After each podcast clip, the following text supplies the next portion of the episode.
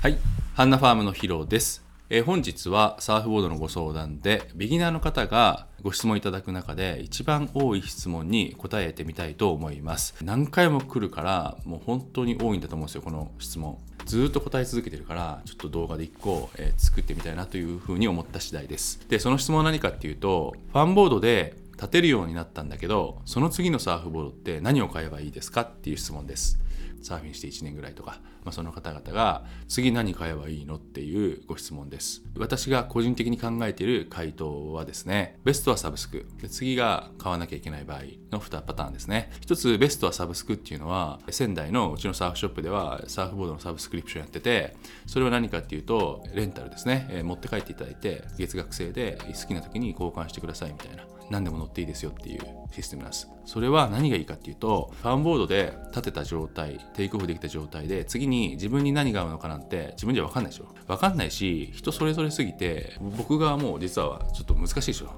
どれがいいかなんて、まあ、一緒にサーフィンすれば分かるかもしれないけど自分がどういう状況なのかっていうのは乗ってみないと分かんない。サーフボードは。だから様々試してもらって自分の行きたい方向とか自分ができるレベルっていうのを確認してもらってこれぐらいのサーフボードだったらこれぐらいとかいうのを感覚的に知ってもらってですねやってもらうのが一番いい。サーフボード選べばそれが一番ベストだと思ってるのでうちではサブスクを推奨してます。ただどこにでもあるサービスではないので、ね、うちだったら仙台にあるサーフショップっていうことになっちゃうから買うしかないとすればじゃあどうするってなった時に日本パターンあるうちの僕のベストは P5 一択ですね P5 はどんなサーフボードかって言ったらショートボードに近いようなアウトラインロッカーを持ちながら66や68という長さがあるとでファンボードほど長くないんだけどでかくないんだけど66や68あるというサーフボードですねそしてトライフィンっていうのが必須ですシングルでもツインでもないシングルプラス2でもない普通のトライフィンが必須だと思ってます。これがベスト、一択だと思ってますね。別に P5 じゃなくてもいいですよ。そういうような形のやつがあればいいというふうに思ってるんですね。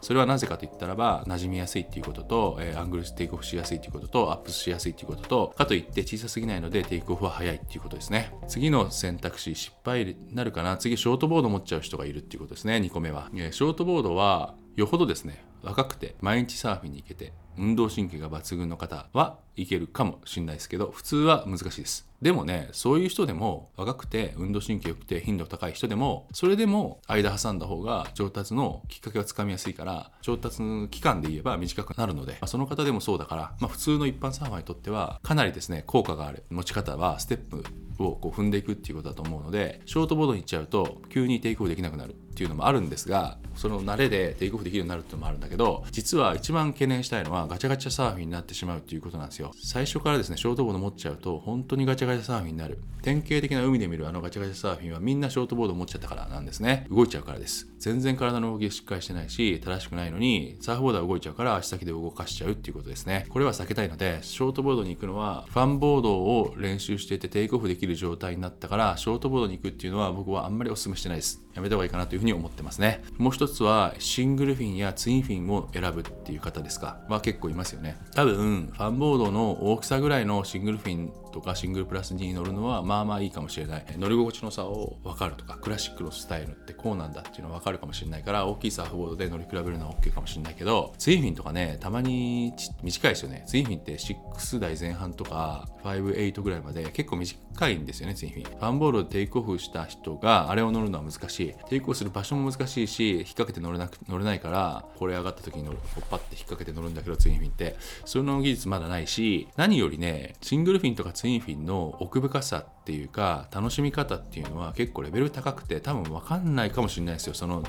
レベルだと上達のきっかけもつかみづらいそのボードの特性味わい深さも味わえないっていうんであれば、まあ、あんまり行かなくてもいいかなというふうには僕は思ってます。クラシック行きたくてしょうがないっていう方は、まあ、ファンボールと同じぐらいの大きさのシングルフィンかシングルプラス2を乗れればいいかなというふうに思います。最後の4つ目は全くショートの動きとか魅力がなくてパフォーマンスも魅力がなくて基本のアップスとかも魅力がなくてゆったりサーフィンしたいっていう方とかあとはインスタとか YouTube 見るとついつい見ちゃうあのロングのノーズに行くとかさ後ろにステップバックしてテールでターンするとかついついあのスタイルを見ちゃうんだよなって俺ってこっちだよなっていう方っていらっしゃるんですよ。ファンボードのテイクオフしてる段階の時に。これかっこいいこういうサーファーかっこいいって思うんですね。もうそれだったら一択でもうロングボードに行ってください。そういう方は迷わないでいいんでファンボード乗ってる場合じゃなくてもう急いでロングボードに行った方がいいというふうに思ってますね。それでロングを極めてください。それはちょっとスタイルが違うからショートボードに行きたい人とノーズに行ったりテールに行ってあのテールターンするっていうのは全然方向が違うのでそれは早い段階でテイクオフができたんだったらロングに行っていいかなというふうに思ってますね。なので今私が申し上げたのはファンボードやってましたテイクオフができるようになりました。じゃあ次どんなボードがいいですかって言ったら、サブスクベスト。で、その買わなきゃいけないんであれば、P5 一択。もしも、ショートボードとか、パフォーマンスとかサーフィンに全く興味がないんであれば、ロングボードに行く。P5 かロングボードみたいな感じのイメージで、私はいますね。それは楽しく、そして効率的に上達するために必要なサーフボードというふうに考えております。参考になれば幸いです。以上本日もありがとうございました。また次回よろしくお願いします。